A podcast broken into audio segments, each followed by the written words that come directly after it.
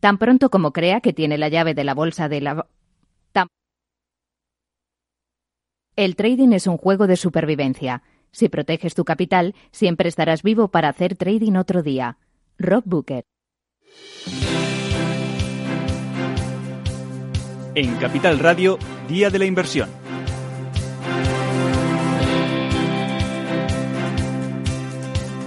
Sandra Torrecillas.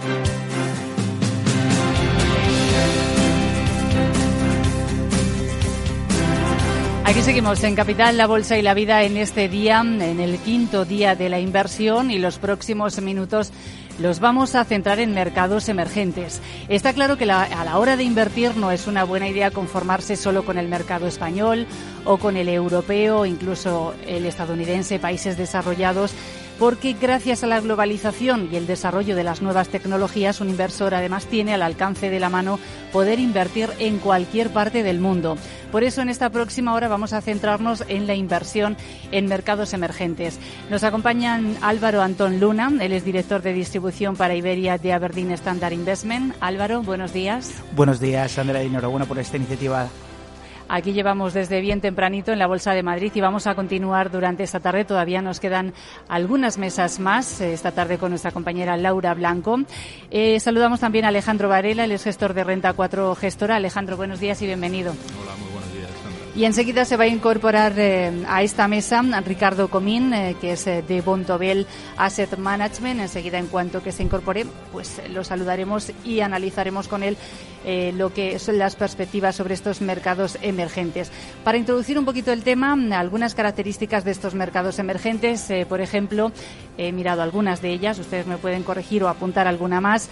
Por ejemplo, son países en pleno desarrollo, con crecimientos rápidos, fuerte industrialización una demografía además eh, favorable, con una población joven altas expectativas de crecimiento. Además, según el Fondo Monetario Internacional, van a crecer más porcentualmente que, el resto de países, eh, pero también tienen más riesgo a la hora de invertir en ellos. Esas son algunas de las características, Alejandro, porque seguro que hay más o estas son las principales.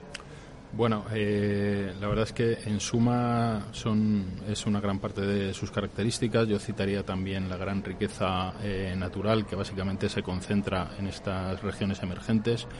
Eh, y yo creo que ahora también atesoran una cualidad bastante importante en términos económicos. Y es que son probablemente los países que están creciendo al ritmo que se le espera eh, y de la manera en que se espera de lo que es una trayectoria económica normal ortodoxa, ¿no? Con, eh, con unas curvas de tipos de interés pues, bastante sanos, con una, un manejo de la política monetaria bastante sana y con un una política económica que en suma eh, se podría decir que es la tradicional, la que se viene manejando tradicionalmente. En Europa y en los países desarrollados estamos muy sorprendidos porque está cambiando el paradigma económico, todos estamos eh, bueno, pues desconcertados de lo que está pasando a nivel monetario eh, y poco menos que el refugio que existe para los inversores de eh, invertir de la, de la, forma tradicional y, teniendo en cuenta que los activos pueden hacer aquello que se espera de ellos es invirtiendo en regiones emergentes. A nadie se le escapa que ahora mismo el crecimiento está allí.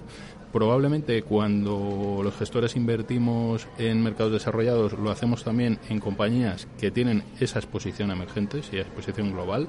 Eh, y de alguna manera intentamos eh, bueno pues quedar eh, dejar un poco al margen pues aquellas compañías que únicamente están en, mercados locales o en el ámbito más doméstico por lo tanto pues sí, ahora mismo es la región de futuro que atesora muchas cualidades que son muy atractivas para lo que es el inversor europeo.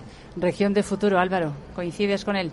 Completamente, completamente. Bueno, de hecho es la región del futuro y la región del pasado. Si os enseño este gráfico. pasado también, a ver, cuéntanos. Eh, sí, sí, os enseño este gráfico que es, que es bastante indicativo. Si tú te vas a la era antes de Cristo, como si dijéramos, al año 1, ves que el eh, Producto Interior Bruto a nivel mundial estaba más del 50%, aproximadamente el 60% concentrado en mercados emergentes, en China e India principalmente. ¿Vale? Todo eso cambia cuando, cuando en los 1800, 1900 con la revolución industrial o con las diferentes revoluciones industriales. Eso cambia y hace que el mundo empiece a producir más en los mercados desarrollados que en los eh, mercados emergentes. Y bueno, la tendencia y, la media, o hay siempre una tendencia a, revertir a las medias, y eso hará que, em, bueno, eso hará, o nosotros pensamos que va, que va a hacer que el crecimiento mundial vuelva a venir fundamentalmente de mercados emergentes. De hecho, a día de hoy, el 60 por, yo creo lo ha mencionado Alejandro, pero por dar por dar datos adicionales, el 60% de la población mundial viene de mercados emergentes, fundamentalmente de Asia, pero también muchísimo de Latinoamérica. El PIB, el 60% del PIB mundial, aproximadamente el 50 y algo, no llega a ser el 60, ¿vale? Pero ya viene de mercados emergentes y al final son las reservas de, de, divisa mundial, es decir, son el Banco del Mundo.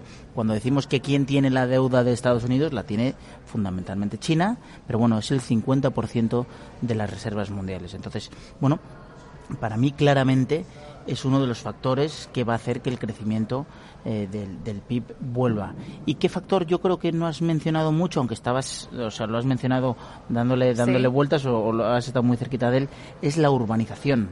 Es decir, el movimiento del pueblo o del campo a las distintas ciudades y el crecimiento eh, del PIB per cápita mm, es lo que va a hacer que esa eh, clase media que es de donde se hace el crecimiento de los países, porque no nos olvidemos que la clase media significa un padre y una madre y varios hijos, y esos son los que pagan impuestos, los que pagan colegios, los que pagan, los que hacen que el mundo se desarrolle, que los que los que piden y, y replican a los diferentes gobiernos para que les ponga hospitales, carreteras, etcétera, etcétera. Entonces, ese crecimiento de la clase media es fundamental y va a venir fundamentalmente eh, de mercados emergentes. De hecho, si tú te le haces una pregunta en mercados desarrollados a cualquier chaval a día de hoy y le dices, oye, tú vas a ganar, o, si me lo preguntas a mí, ¿tú vas a ganar más dinero de lo que ganó tu padre cuando trabajaba?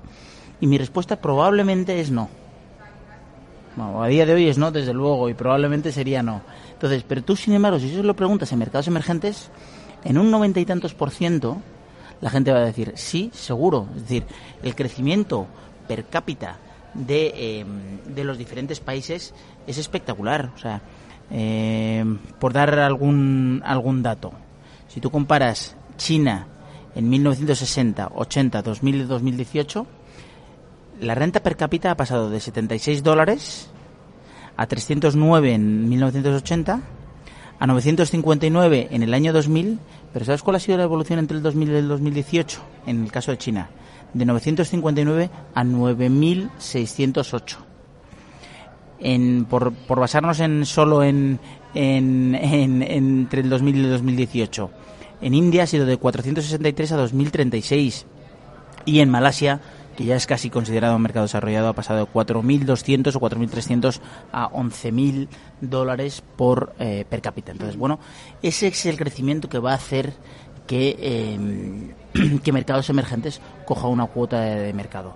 Y respecto a la expectativa de crecimiento, ya por terminar ahí, eh, nosotros nuestra expectativa de crecimiento, según los diferentes eh, estudios, etcétera, etcétera, aunque día, día de hoy está un pelín por debajo del 5%, pero nuestra expectativa de crecimiento más o menos en medias es 5% en mercados emergentes, 1,5% en mercados desarrollados. Entonces, la diferencia de margen entre, entre una zona geográfica y otra es lo que va a hacer que bueno que mercados emergentes tengan más, más peso a, futuro. Pues sobre todos estos temas que ya habéis apuntado ahí bastantes, eh, vamos a ir profundizando en los próximos minutos, pero por si alguien no sabe de qué estamos hablando de mercados emergentes, eh, vamos a hacer un pequeño em, repaso. Eh, según el índice bursátil MSCI, el proveedor de estos índices, él los agrupa mercados emergentes de América, Brasil, Chile, Colombia, México y Perú de Europa, República Checa, Grecia, Hungría, Polonia, Rusia y Turquía. De África recoge Egipto y Suráfrica. Y de Asia, aquí tenemos a China, India, bueno, aquí tenemos muchísimos. Indonesia, Corea, Malasia, Filipinas, Taiwán, Tailandia, Qatar y Emiratos Árabes Unidos. Eh, vamos a ir hablando poquito a poco de ellos. Eh, es interesante, como habéis comentado los dos, invertir en estos países porque además eh, ahora mismo son grandes potencias en nuevas tecnologías también. tenemos, por ejemplo, ahí gran parte de la tecnología proviene de China, marcas como Huawei, aunque ahora tiene sus problemas con, con Estados Unidos, pero bueno, no hay que olvidarlo, o Samsung, por ejemplo, de Corea, son países muy fuertes también en nuevas tecnologías que antes no lo eran.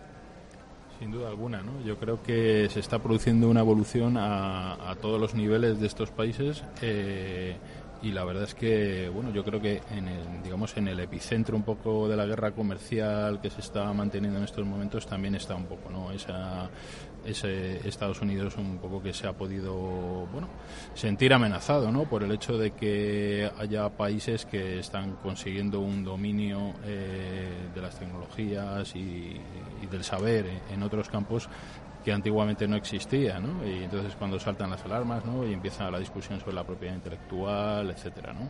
Por lo tanto, bueno, pues este es, es un hecho al que hay que prestar bastante, bastante atención eh, hay que reconocer que el mundo ha cambiado, que el peso económico se está desplazando también hacia otras regiones y muchas de ellas son emergentes. Y bueno pues hay que tenerlo en cuenta también desde luego a la hora de, invertir Álvaro te veo ahí con los papeles buscando qué estás buscando porque algo interesante seguro. estaba buscando datos de, penetración por ejemplo de móvil y de telecomunicaciones o sea es, es espectacular cómo han ido evolucionando. De hecho lo que dio un cambio eh, Alejandro, no sé si te acordarás, lo que dio un cambio espectacular en, en la India fue la tecnología ADR. ¿Por qué se inventa la tecnología ADR? Es muy sencillo. Porque la gente, el nivel de no saber escribir es espectacular. Es grandísimo. Entonces, lo que hace la esa tecnología es que mediante una huella dactilar o mediante retina, ¿vale?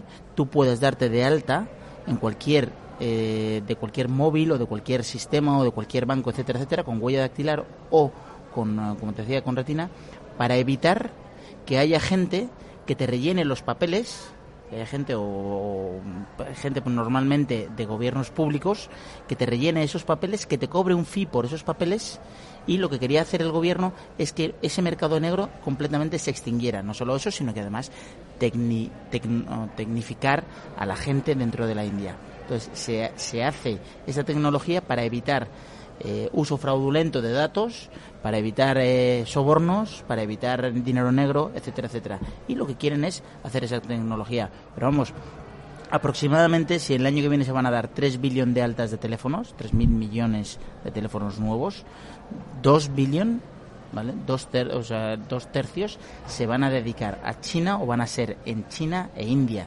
Es que el crecimiento es espectacular.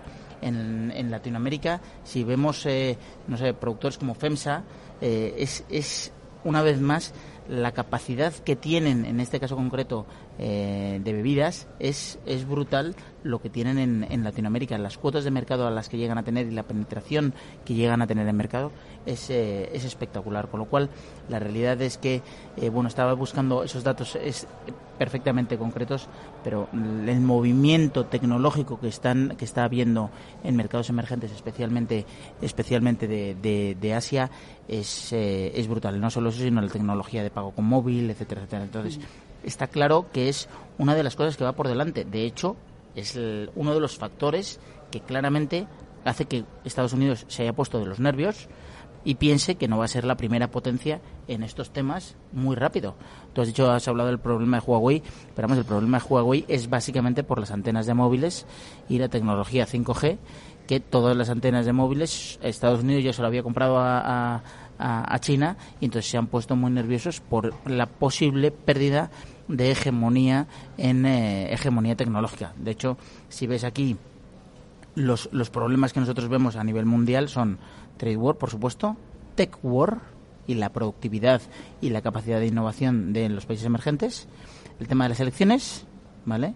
Temas de elecciones, elecciones que está llevando a, Trump a todos estos tweets y luego la, la bajada de tipos, eh, las bajadas de tipos de interés y los y los QIs. Entonces, bueno, esos son los, los temas fundamentales y uno de los que nos preocupa fundamentalmente es el de la tecnología. Según estaba hablando Álvaro, precisamente me, venía a la cabeza, ¿no? Noticias de gente que viene de China y tal y te dicen, pues ahora mismo coges un taxi y es imposible cogerlo si no les pagas con el móvil, con una aplicación de móvil. O sea, olvídate de la tarjeta, olvídate del efectivo, eh, es imposible eh, hacerlo, ¿no? Eh, a nadie se escapa también, por ejemplo, que son líderes en tecnología biométrica, ¿no? Se está hablando ¿no? ya de la capacidad de control que tiene el gobierno chino a través de tecnología biométrica, ¿no? De, llevar un poco el control de, de, esa masa ingente de, de gente, ¿no?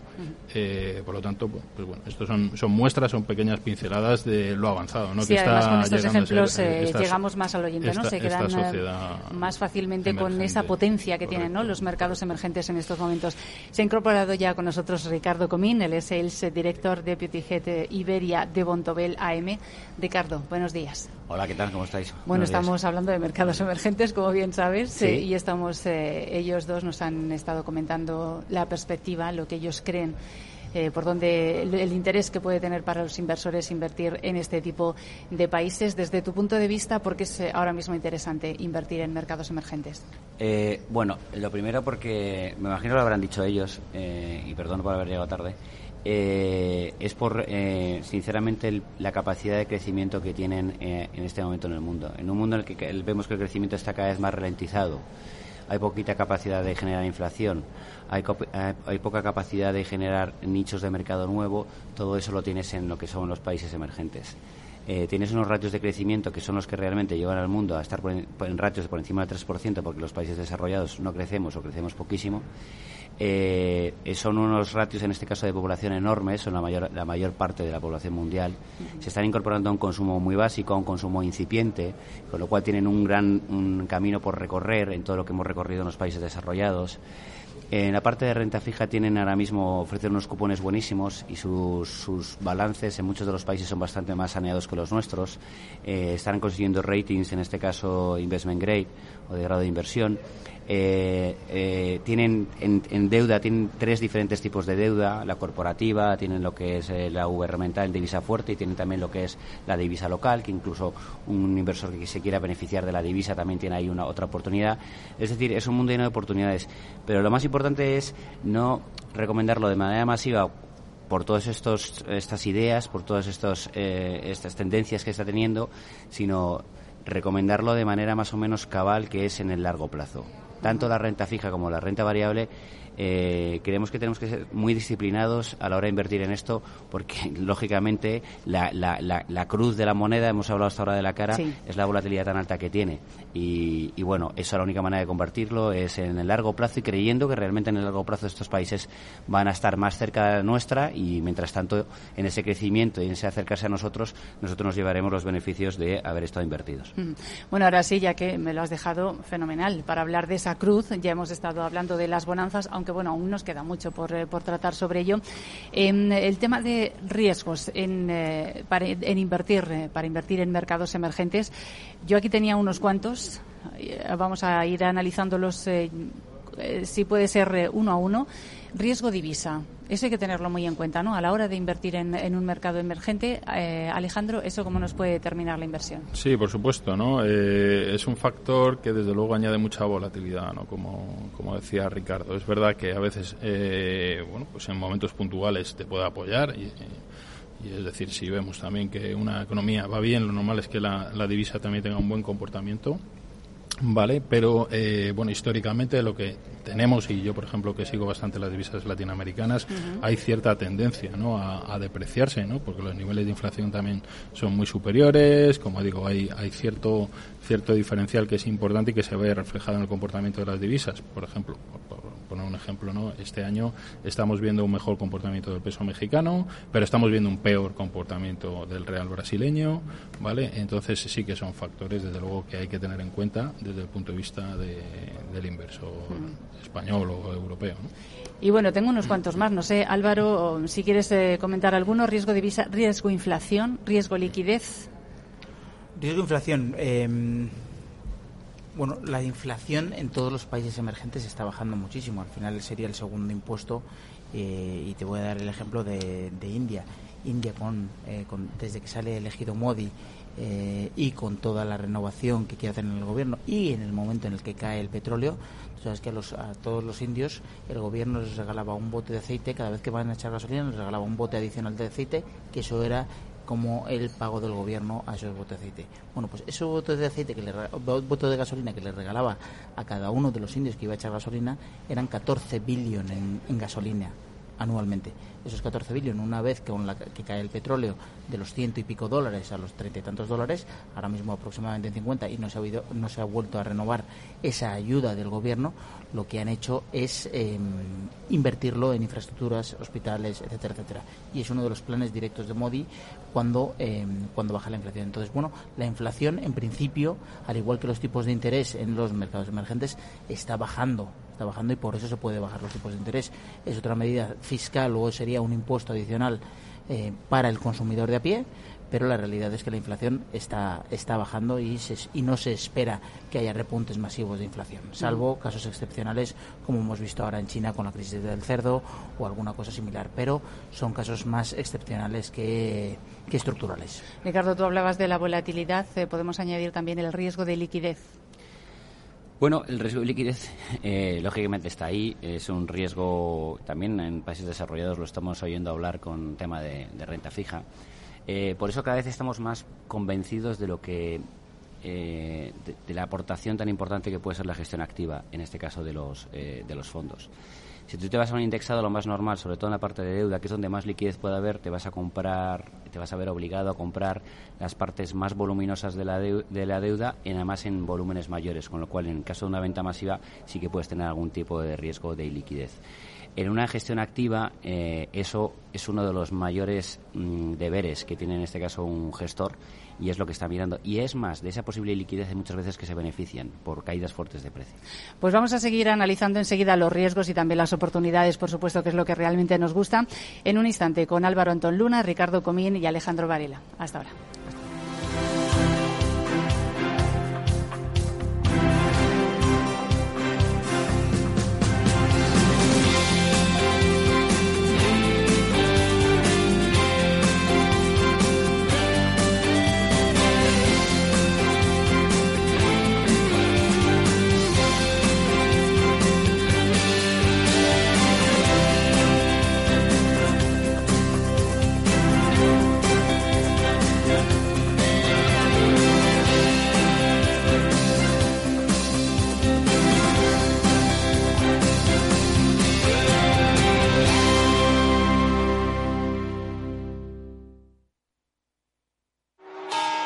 Nos gusta acabar todos los años a lo grande.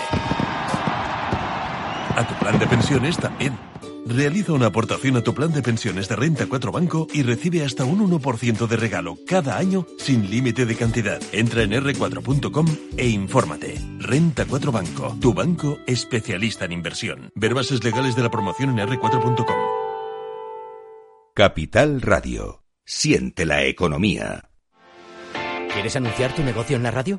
Entra en el clubdelaradio.com. La compra es online, pero no os vamos a negar que nos encanta que nos llaméis. El teléfono, olvídate, no te vas a acordar. Entra en el clubdelaradio.com. Tu audio y tu campaña de una forma sencilla y rápida. Contrata anuncios en radio al mejor precio. elclubdelaradio.com. Capital Radio Madrid 105.7 Disfruta de la mejor cocina gallega en Montes de Galicia. Todo un clásico moderno en el barrio de Salamanca. Disfruta de la variada dieta atlántica, de las mejores carnes y pescados tratados con respeto y transparencia y regados con una de las mejores bodegas de la zona. En grupo, en familia o en pareja, Montes de Galicia te ofrece el espacio perfecto en cada ocasión. Esto te estás perdiendo si no escuchas a Luis Vicente Muñoz en Capital, La Bolsa y la Vida lo malo que tiene tal vez la bolsa, que es un mercado precioso, es que es muy objetivo y muy cruel. No te confundas. Capital, la bolsa y la vida con Luis Vicente Muñoz, el original. Horno San Onofre. Somos pasteleros y eso nos gusta. Utilizamos materias primas que nos hacen disfrutar y elaboramos todos nuestros productos de forma artesanal, sin sucedáneos, ni margarinas, ni grasas trans. Sabemos que las cosas buenas son importantes. Con el hashtag buscamos gente dulce. Horno San Onofre, calle San Onofre 3, teléfono 91 532 9060 y calle Hernani 7, teléfono 91 554 3396. También nos encontrarás en el mercado de San Miguel, www.pasteleriasanonofre.com. ¿Está pensando en montar una empresa pero no se atreve a dar el paso en solitario? Busca una marca conocida y consolidada que le respalde. En Franquiciados le ayudamos a elegir el negocio que más se ajuste a sus necesidades. Franquicias de éxito, innovadoras, de baja inversión. Los miércoles a las 12 en Capital Radio tienen una cita con el único programa de radio de España especializado en la industria de la franquicia. Franquiciados con Mabel Calatrava.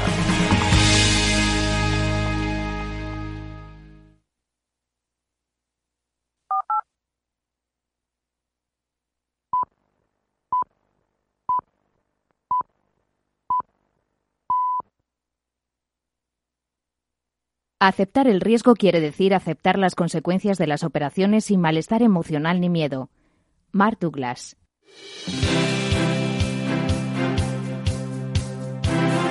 En Capital Radio, Día de la Inversión. Sandra Torrecillas.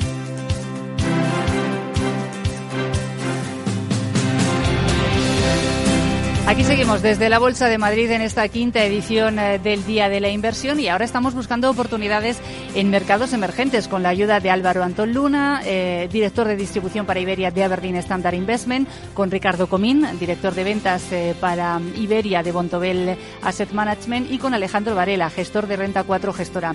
En la primera parte hemos hablado de esas oportunidades y estábamos centrados ahora en los riesgos. Hemos hablado de riesgo divisa, inflación, liquidez, volatilidad que nos decía Ricardo, pero nos queda uno muy importante, que es el riesgo político. Y eso hay que tenerlo en cuenta. Riesgo político y riesgo institucional, que lo podemos separar, si queréis, eh, por tema de normas contables, de distinta, o, lo separamos o lo juntamos. No sé si va todo ahí un poco mezclado, Alejandro. Tiene mucho que ver, la verdad. Eh, es cierto que los inversores, pues, eh, tienen muy en cuenta, ¿no? Lo que son los riesgos políticos, porque eh, pues ahora mismo, ¿no? por ejemplo, por la parte que me toca, eh, que está en plena ebullición, ¿no? Eh, todos los mm, altercados ¿no? que estamos viendo pues, a, lo largo y ancho de Sudamérica, ¿no? que empiezan en Chile, en Bolivia, en Ecuador, Venezuela, por supuesto, en fin, cambio político en Argentina, supuestamente a peor. bueno, pues todo esto la verdad es que echa para atrás a los inversores eh, y esto al final es una pescadilla que se muerde la cola, ¿no? Genera depreciación cambiaria, eh, daña las inversiones existentes en el país, en fin, eh, es algo que, que es bastante negativo y, que bueno y que por ejemplo ahora mismo en, Sudamérica pues ha saltado casi por sorpresa ¿no? porque veníamos de una época donde bueno los cambios políticos habían ido a mejor parecía que había cierta estabilidad y todo yo creo que ha empezado a saltar pues a raíz también ¿no? del menor crecimiento que está generando pues la guerra comercial y demás ¿no? Eh, todo esto pues eh, entra ¿no? en esa, son puntos que los inversores evalúan a la hora de, de fijar el destino para sus inversiones y desde luego es muy importante. Mm. Luego vamos a profundizar un poquito más en eh, la zona de Latinoamérica, donde eres más experto, Alejandro, y esos cambios, efectivamente, cambios en Argentina con esas elecciones, revueltas en Chile. Bueno, la verdad es que a ver si nos da tiempo a todo. Bueno, eh, Álvaro, este riesgo político, riesgo institucional, eh, ¿cómo lo medís vosotros? ¿Cómo lo tenéis en cuenta? Bueno, lo medimos y, lo tenemos muy en cuenta, pero para nosotros fundamentalmente la realidad son las compañías. Más allá de lo que pueda hacer eh, cualquier gobierno, etcétera, etcétera, con las diferentes, eh, con las diferentes políticas, etcétera, etcétera, es cómo las compañías van a gestionar ese riesgo político y cómo van a estar influenciadas. De hecho, bueno, eh, yo creo que estamos hablando de mercados emergentes como si fueran solo los malos de la película. Eh, voy a voy a sacar una lanza hacia en favor de ellos porque eh, me gustaría bueno, al principio hemos hablado de todo lo bueno. bueno, no, de todo lo bueno, de todo lo bueno, no, no, totalmente. Pero bueno, yo querría hablar un poco de la de la situación ahora mismo de, de, España, de Reino Unido, de Italia, es decir, la, la inestabilidad que genera mercados pero yo creo que también hay que comparar las cosas. Es decir, ahora mismo, por ejemplo, en, en Asia, con un Modi que ha, vuelto a ser reelegido en, eh, la India, con un, partido comunista chino que no cambia, evidentemente, con, con, mucha estabilidad, y que esa estabilidad le da esa posibilidad de proyectar en el, en el largo plazo lo que está sucediendo en China, hombre, pues la realidad es que casi casi yo veo más estabilidad ahora mismo en mercados emergentes que en mercados desarrollados. Eso es una, eso es una realidad, ¿vale? Entonces, pero eso a un lado, nosotros fundamentalmente lo que sí que nos interesa y lo que creemos que podemos proyectar muy bien son las ganancias corporativas y como un plan de negocio desarrollado por un, por un, em, por un equipo directivo va a poder ser cumplido y con cierta certeza en el largo plazo debido a que lo ha venido cumpliendo con, en los años anteriores. Sí, pero también es cierto que esas empresas eh, tienen eh, que cumplir un marco regulatorio que no siempre en estos mercados emergentes está tan establecido, tan estable como en países desarrollados. Totalmente. De hecho, nosotros lo que intentamos y, en el posicionamiento de nuestros fondos se puede ver es que huimos de aquellas empresas que pueden estar impactadas eh, de forma genérica por, por, el Estado y por las diferentes políticas regulatorias. ¿Qué, qué, qué, compañías o qué sectores son? Luego podemos hablar de ellos y, hacerlo más desarrollados, pero fundamentalmente son utilities, energía, telecom, donde el, donde el Estado, por eh, por arte de decreto ley, que eso me suena, eh, por arte de decreto ley eh, cambia la, normativa de los diferentes de los diferentes sectores. Y bueno y, a un ejemplo hay que referirse como el mercado español le pasa ese tenemos ese problema regulatorio con el tema de las renovables hace no muchos años, es decir que al final lo que buscamos es estabilidad en esas políticas y en nuestro caso concreto son esos tres sectores fundamentalmente, no sé si me he olvidado de alguno, pero son esos sectores fundamentalmente donde el Estado puede meter mano de forma rápida y procuramos tener o tenemos un underweight en, general eh, respecto a los índices de referencia. Ricardo, lo que está claro es que hay que conocer muy bien los países, eh, su normativa, sus gobiernos, eh, todo lo que hay alrededor de ellos y es interesante tener también gente local, ¿no? Gente que, estudie la situación allí en situ. Por supuesto con respecto a, lo que estabais diciendo de, las, de, la situación macro, eh, viene compensada por dos cosas. Lo primero, las primas, tanto en renta variable como en renta fija. Eh, estamos hablando que las ganancias pueden ser mucho mayores. Eh, y también está implícita la volatilidad. Todo eso está metido dentro de ese de ese marco más primitivo o menos regulado o menos estable que puede ser con respecto a los países desarrollados, pero, pero bueno, está compensado eh, en este caso por esas primas de riesgo o por esas rentabilidades eh, mayores. Luego, por otro lado, eh, yo estoy de acuerdo con lo que decía Álvaro. previstos en este caso macro lo va a haber en todos lados. Es verdad que como cuanto más lejos nos pillen, en un momento dado, más eh, bueno, más complicado se nos hace entender. Seguramente que nosotros intentemos un poquito mejor la gravedad de lo que está pasando en Cataluña que lo que lo puede entender un chileno, ¿vale? Por hacerme, por, por, por hacerme entender.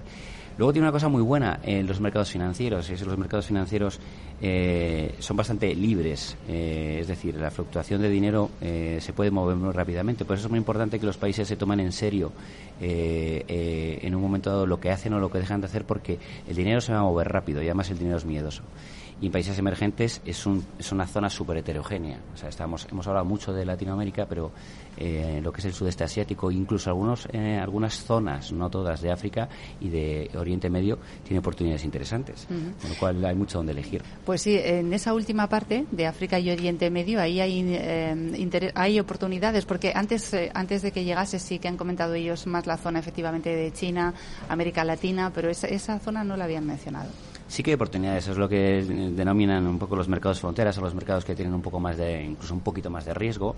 Eh, lógicamente, lo que la concentración en compañías interesantes es más pequeña, pero puede haber eh, compañías interesantes. En cuanto a deuda, también puede haber temas bastante interesantes. Estamos abriendo Oriente Medio con unas cifras, en este caso de saneamiento de sus balances mm, brutales y que además están emitiendo deuda porque quieren hacer otras cosas diferentes que vender petróleo. Eh, entonces, bueno, te puedes encontrar, como digo, muchísimas oportunidades y ahí está el valor de los gestores ahí está el valor del conocimiento de los analistas, ahí está el valor de la, presencia local, que ahora mismo eh, es, buena, pero incluso sin tenerla eh, puedes, puedes manejarte porque hay unos roadshows enormes, eh, o en este caso giras, entre comillas, de, de, los, de toda la gente que lo que hace es ofrecer a los inversores las compañías o la deuda de los diferentes países o, o, en este caso la renta, eh, las acciones de las diferentes de las diferentes compañías. Y esta gente va a Nueva York, va a Londres, hay mercados donde puedes tener un día poder ver muchísimas compañías y te ves, con este caso con los directores financieros, te ves con los responsables en este caso de la venta de las acciones y te pueden dar muchísima información. Y cada vez es más transparente. ¿eh? Sí, efectivamente, porque claro, desde aquí, ¿no? ¿Cómo hacéis vosotros, Alejandro, para analizar dónde pueden estar las oportunidades en América Latina, que es donde, donde más eh, dominas tú? Bueno, nosotros precisamente, eh, digamos que somos una empresa que tenemos presencia en Latinoamérica, tenemos oficina en Chile, en Perú, en Colombia, eh, estamos en vías probablemente de implantarnos también en México eh, ciertamente, eh, bueno, tenemos un equipo de analistas que están allí monitoreando constantemente todas las oportunidades de inversión. Nosotros además tenemos eh, cierta tradición en el seguimiento de las inversiones en la TAM y estamos prácticamente en contacto directo. ¿no? Eh, dicho esto, bueno, ahora Ahora la verdad es que cualquier inversor dispone de información, de suficiente información de las compañías, porque las compañías también han ido adaptando, incluso las de mercados emergentes han ido adaptando eh, bueno, pues esos estándares eh, que tenemos de reporting de compañías a nivel europeo, etcétera, pues cada vez se han ido modernizando más, ofrecen más información y desde el mercado europeo es más fácil hacer un seguimiento de, estas compañías. Y nosotros, pues la verdad es que hacemos un seguimiento que es bastante, bastante fluido de todas estas compañías. Tenemos la oportunidad también de reunirnos en Madrid todos los años. Antes eh, comentábamos, ¿no? Eh, ahora final de mes se va a celebrar en Madrid el Foro Latibex, que es un foro de encuentro eh, de multitud de compañías sudamericanas, pero también de compañías españolas que invierten en Sudamérica donde se ponen en común muchas ideas. Eh, las compañías nos cuentan todos sus avances y las perspectivas de su negocio eh, con una periodicidad anual y es un gran evento que reúne a grandes inversores de Londres, de Nueva York y de Europa eh, y que pone en contacto a los inversores con este tipo de compañías. Yo creo que hay suficiente, suficiente información ahora mismo para, para llevar a cabo una buena gestión de y bueno, comentábamos hace un instante cómo estamos eh, siguiendo ese cambio de gobierno en Argentina que se ha producido este mismo fin de semana o esas revueltas que se están produciendo en Chile, por mencionar alguna de ellas. ¿Dónde, dónde están ahora mismo las principales alertas? ¿En esos dos países o, o dónde? Sí, yo creo que ahora mismo la gente está preocupada especialmente por el tema de Chile, ¿no? Eh, bueno, Argentina desde hace varios años es un país que desde el punto de vista de la inversión, eh, bueno, se ha despreciado bastante, ¿no? Por la falta de crédito y de credibilidad que ha ido atesorando este país, pero sí que hay cierta preocupación de que todas estas eh, revueltas que, como digo, van saltando, van surgiendo en focos donde de momento son países, digamos, no invertibles, ¿no? Pero hay cierta preocupación de que eso acabe trasladándose también a, las partes más invertibles del, del continente, ¿no? Por poner un poco nota positiva, y yo creo de lo que no hemos hablado aquí, es, oye, una de las cosas que básicamente están afectando al crecimiento, eh, no sé si antes eh, lo comentaba también eh, Ricardo, pues es, es, la guerra comercial. Por lo tanto, esta guerra comercial a la que pensamos que se van a ir produciendo ciertos acercamientos y que yo creo que está un poco en vías de, en vías de remitir, ¿vale? No es un asunto fácil ni de muy corto plazo, pero se llegan a principios de acuerdo. Y yo, por ejemplo, eh, he visto pues cómo eh, después de un periodo de dos años muy beligerante de la administración americana, por ejemplo con México, se ha llegado a un acuerdo sobre el Tratado de Libre Comercio de Estados Unidos, México y Canadá. Y esto yo creo que va a ser muy positivo, va a ser muy positivo para la región y quizás suponga cierto bálsamo, porque la inestabilidad política, pues como decía también Álvaro, oye, pues la hay en todos lados, eh, y se convive con ella. Eh, Italia ha convivido con ella durante mucho tiempo, eh, nosotros estamos aprendiendo a convivir con ella. En fin, la vida sigue y la economía también tiene, tiene su puntito de vida autónoma. Álvaro, comentaba Alejandro hace un instante cómo está afectando la guerra comercial a estos países emergentes. Ese es uno de los peligros ahora mismo.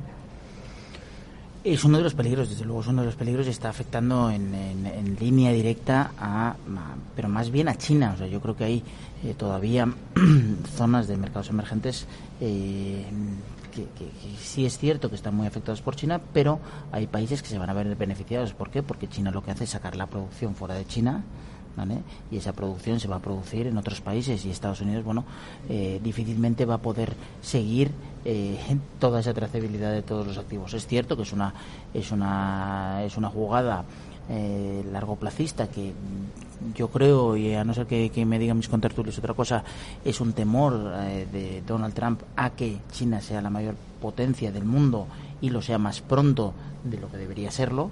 Em, pero bueno, es una guerra que hay que jugarla y en la que no nos olvidemos que hay más perjudicados que mercados emergentes, porque Estados Unidos es otro perjudicado, porque se va a ver influenciado también por esa represalia de, de no solo de China, sino de, otros, sino de otros países relacionados. Hemos mencionado antes este, este, este de Europa o Oriente Medio y África eh, África a día de hoy las relaciones que tiene con China son muy potentes. Es cierto que los intercambios con Estados Unidos son mínimos, pero Estados Unidos también se va a ver afectado. Y luego la faena de todo esto es que yo creo que los que más nos vemos afectados somos los consumidores finales, porque si tú a un producto le metes un margen, ese margen al final te lo va a intentar trasladar la empresa a la que le estás comprando al, al, comprador final. Entonces, ya sea un servicio, ya sea un bien que estás intentando comprar, eh, todos vamos a salir perjudicados de esta guerra comercial. O sea, todo lo que sea aranceles y no libertad de, comercio, ni libertad de comercio o de opinión, como hablábamos políticamente, yo creo que salimos todos perjudicados, la verdad.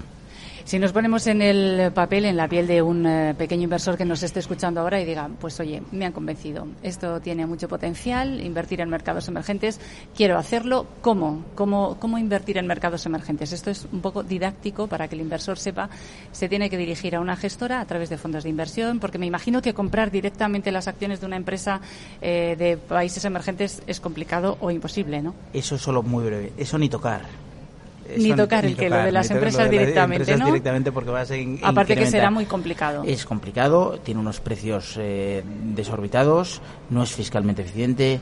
O sea, yo ahí yo creo que experimentos con gaseosa. Entonces, por mucho que lo vean en, top, en el top 10 de muchas eh, fichas de cualquiera de los fondos, eh, ya te devuelvo la palabra, Sandra, eso yo no se lo recomendaría a nadie.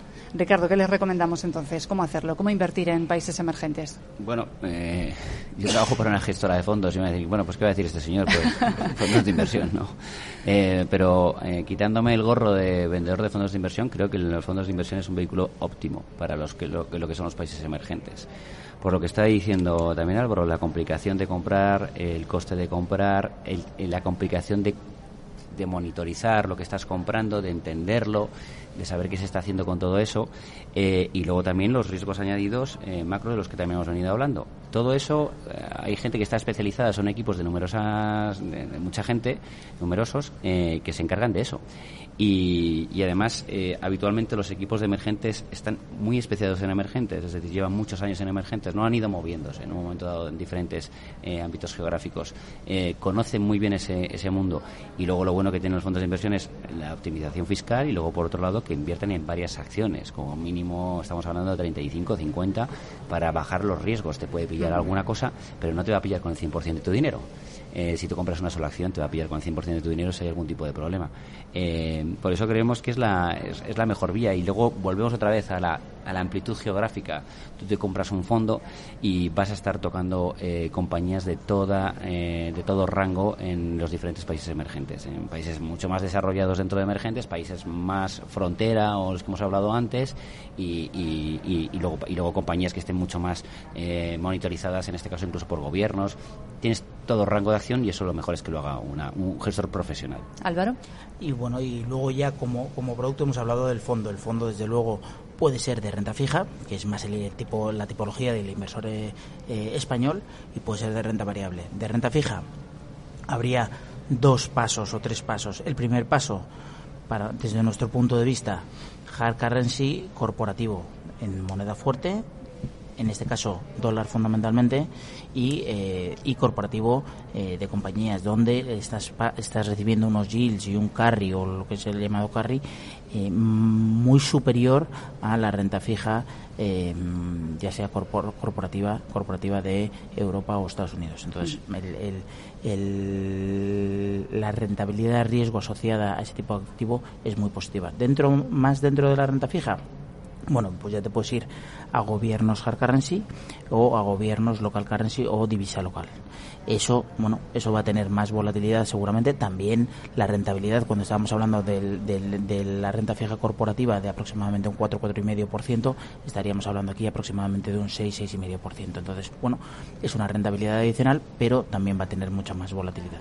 Y luego está la parte de renta variable, eh, que bueno, ahí se podría jugar con fondos como el de Alejandro, eh, ya bien sea latinoamericanos, globales emergentes asiáticos o frontera que, ha comentado que ha comentado mm, Ricardo hace un segundo. Entonces, bueno, pues esas son esas son las posibilidades. Y más a más, lo que sí aquí y aquí ya no cito a, a, gestoras de fondos, yo cito a consultores globales que son los Mercer y los Towers Watson, que son los mayores consultores de fondos de pensiones en la industria y lo que sí te dicen es que un 10% de tu renta variable debería estar en mercados emergentes y un 10% de tu renta fija debería estar en mercados emergentes. Es decir, si no tuvieras una casa, de tus inversiones, el 20%, y solo inviertes en renta variable y en renta fija de productos financieros, el 20% de tus inversiones debería estar en, en, eh, en mercados, eh, en mercados emergentes. Alejandro, ¿coincides con esos porcentajes? Sí, aproximadamente. ¿no? De forma indiscutible, creo que la inversión en emergentes, eh, lo ideal es canalizarla a través de fondos de inversión, porque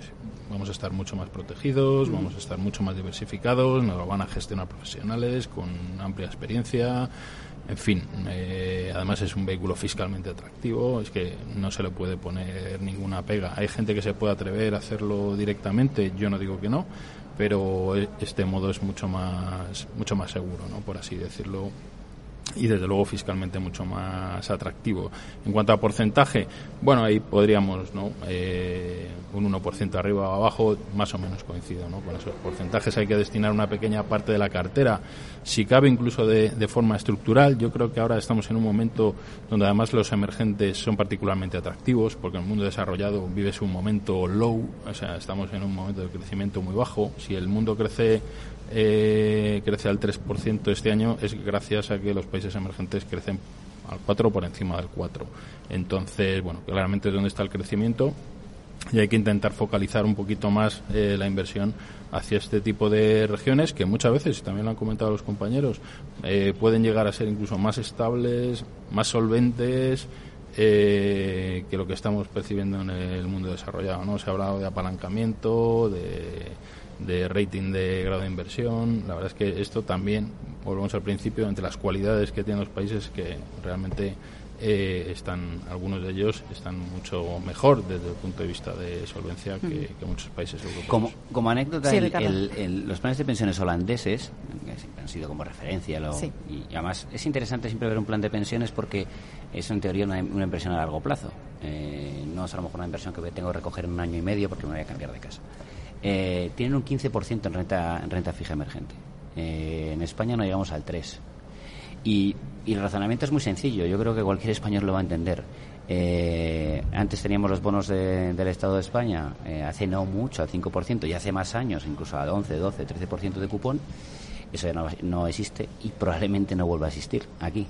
Eso sí que lo tienes en países emergentes. Y cuando tú estás buscando una rentabilidad mm, para batir la inflación y de manera consistente en el largo plazo, invertir a largo plazo en una deuda de países que mejoran en grado de, en, grado de inversión, que mejoran en, en este caso en solvencia y que encima siguen pagando cupones, es un tema muy interesante. Hasta hace poco no lo han estado haciendo porque no pueden invertir en emisiones que no sean grados de inversión, pero como esos países están empezando a ser grados de inversión, pueden incrementar la posición en países de grado de inversión eh, en países emergentes con grado de inversión. Y solamente tienen una, un, en este caso una, un, racional, que es el cupón tan atractivo que están ofreciendo. O sea que hay oportunidades en renta fija de países emergentes. Y en renta variable, pero sí. en renta variable. ese ejemplo de los planes de pensiones. No, sí, digo renta fija porque estábamos dando casi por supuesto, ¿no? Que era eh, renta variable. Por cierto, estamos ya en octubre. Eh, ¿Qué tal han ido los fondos eh, que invierten en, en, estos mercados emergentes? Alejandro, ¿cómo os va a vosotros? Bueno, pues el nuestro, mira, la verdad es que estamos satisfechos porque, sobre todo, yo creo que estamos en un, en un año donde hay que comparar, pero no solo la rentabilidad estanca de este año. ¿no? El año pasado, por ejemplo, fue muy malo en prácticamente todas las categorías de inversión. La gente eh, pues tiende a decir, pues este año, ah, pues llevo un más 10 y tal, ya, ya, pero ¿cuánto hiciste el año pasado? ¿no? Entonces yo aquí saco pecho y digo, mira, mi fondo el año pasado hizo cero, cuando todo el mundo perdía 8, 9, 10, 15%, y este año Pues ganamos estaba muy bien, 7, ¿no? Cero. 8%, que sí, que es un poco menos, pero, pero que está muy bien. ¿Y previsiones eh, para el año que viene? Bueno, previsiones, me consta que hay mucha gente que está positiva en emergentes. Yo creo que todo va a depender mucho de cómo se solvente el tema de la guerra comercial. Eh, y yo creo que vamos a ir viendo eh, un entorno de menos a más eh, los próximos trimestres y a lo mejor eh, las zonas emergentes dan la sorpresa. Antes hemos hablado de alertas, dónde estaban las alertas, pero ¿dónde ves tú ahora mismo los, lo más interesante? Bueno, no, lo más, lo más interesante, como digo, creo que si se soluciona la guerra comercial y el dólar, por ejemplo, el dólar ha frenado muchísimo a, los emergentes. ¿eh? Los emergentes son muy dependientes, tienen mucha de su deuda está denominada en dólares. El dólar ha estado muy fuerte en los últimos años. En el momento en que veamos que desaparece la incertidumbre, la guerra comercial se van llegando a principios de acuerdo, el dólar eh, se empieza a frenar y tal, pues a lo mejor vemos, vemos sorpresas muy interesantes eh, en valores de riesgo y en emergentes. Álvaro.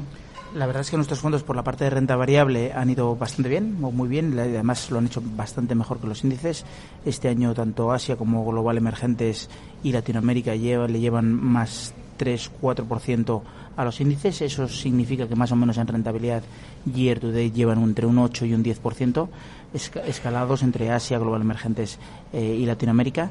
Y en la parte de renta, de renta fija emergente también ha funcionado muy bien. Yo creo que ha sido un año muy positivo eh, para la renta fija emergente, tanto en local como, como en hard currency. Y, eh, y los fondos lo están haciendo muy bien con rentabilidades por encima del 6%, con lo cual eh, la verdad es que ha sido un año positivo, pese a que ha sido un año marcado sobre todo en, las, en el segundo y tercer cuarto por, la, por la guerra comercial y ha habido en, en el caso concreto de la renta variable donde, donde estamos eh, todavía más satisfechos de ese outperformance, ha habido una desviación clara entre la rentabilidad de mercados desarrollados con mercados emergentes donde nuestros fondos con gestión activa lo han hecho por encima de por encima de los índices. Ricardo. Pues tremendamente satisfechos con los fondos y cómo lo están haciendo. Eh, en tanto en renta fija como en renta variable se están moviendo en, la, en rentabilidades de doble dígito. En renta variable se están moviendo en rentabilidades por encima del 13, 13 y medio. Depende, eh, tenemos varios fondos. Eh, y en la parte de renta fija, pues eh, en la parte del doble dígito más baja, ¿no? Eh, es verdad que veníamos de un año, como lo ha dicho Alejandro, un año negativo, un año en el que lo había pasado mal. El año anterior había tenido rentabilidades de casi el 40% de la renta variable emergente. O sea que por eso hablábamos de esa volatilidad tan, tan, tan brutal. Y yo no me gusta dar rentabilidades a un año, ni me gusta dar rentabilidades en el corto plazo, porque hemos dicho desde el principio que hay que invertir en este tipo de mercados en el largo plazo. Entonces, bueno, es verdad que yo, mm, pues si me toca el año bueno, como puede ser este, o como puede ser el año 2017, voy a sacar mucho pecho. Si en el 2018 puede sonar catastrófico, pero eh, es, es parte del juego, son las reglas del juego. Creo que las tenemos que aceptar y, combatirlas con esa, esa inversión más a largo plazo. Bueno, quedamos con esos consejos. Álvaro Antón Luna, director de distribución eh, para Iberia de Aberdeen Standard Investment. Ricardo Comín, director de ventas eh, para Iberia de Bontobel Asset Management. Y Alejandro Varela, gestor de Renta 4 Gestora. Muchas gracias a los tres por estar con nosotros esta jornada, este día de la inversión en Capital Radio aquí en la Bolsa de Madrid. Y hasta la próxima. Gracias a vosotros. Muchas gracias. Hasta la próxima.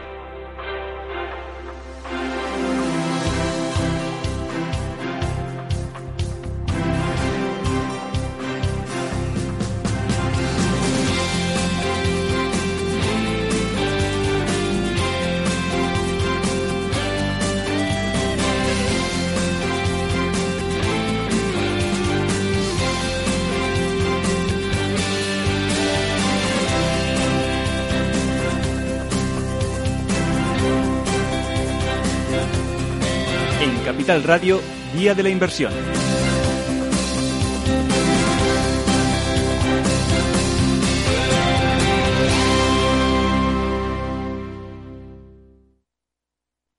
No lo digo por presumir, ¿eh? pero es que yo siempre he sido muy psicólogo. A mí el olfato es que nunca me ha fallado. No sé, llama el instinto, o si quieres llama la intuición, pero nada más verle me dije, este paga, este paga seguro. Yo es que para estas cosas soy... En los negocios no hay intuiciones que valgan, solo hay bases de datos, experiencia y profesionalidad. En E-Informa tenemos toda la información que necesita para que pueda hacer un negocio seguro. Para más información, einforma.com. Tu radio en Madrid 105.7, Capital Radio. Memorízalo en tu coche. Disfruta de la mejor cocina gallega en Montes de Galicia. Todo un clásico moderno en el barrio de Salamanca. Disfruta de la variada dieta atlántica, de las mejores carnes y pescados tratados con respeto y transparencia y regados con una de las mejores bodegas de la zona. En grupo, en familia o en pareja, Montes de Galicia te ofrece el espacio perfecto en cada ocasión. Una tarde cualquiera en Capital Radio con Alberto Iturralde.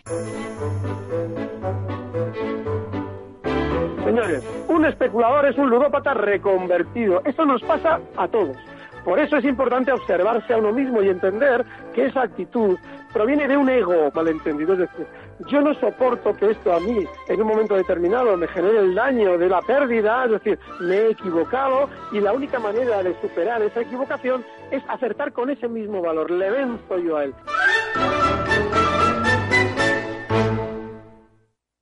En el restaurante Gaztelubides somos rigurosos con la selección del producto para crear recetas imaginativas que acompañamos de una bodega generosa y brillante y de nuestra magnífica terraza durante todo el año. Restaurante Gaztelubide, carretera de La Coruña, kilómetro 12200, La Florida. Teléfono 91 372 8544. Una recomendación del programa gastronómico Mesa y Descanso. ¿Todavía no conoces Rising? Rising es la plataforma que te permite contratar depósitos a plazo fijo y cuentas de ahorro de más de 15 bancos europeos, dándote acceso a atractivos tipos de interés. Más de 180.000 clientes han confiado en Rising para invertir sus ahorros. Rising, depósitos con los mejores tipos de interés, exclusivos para todos. Capital Radio.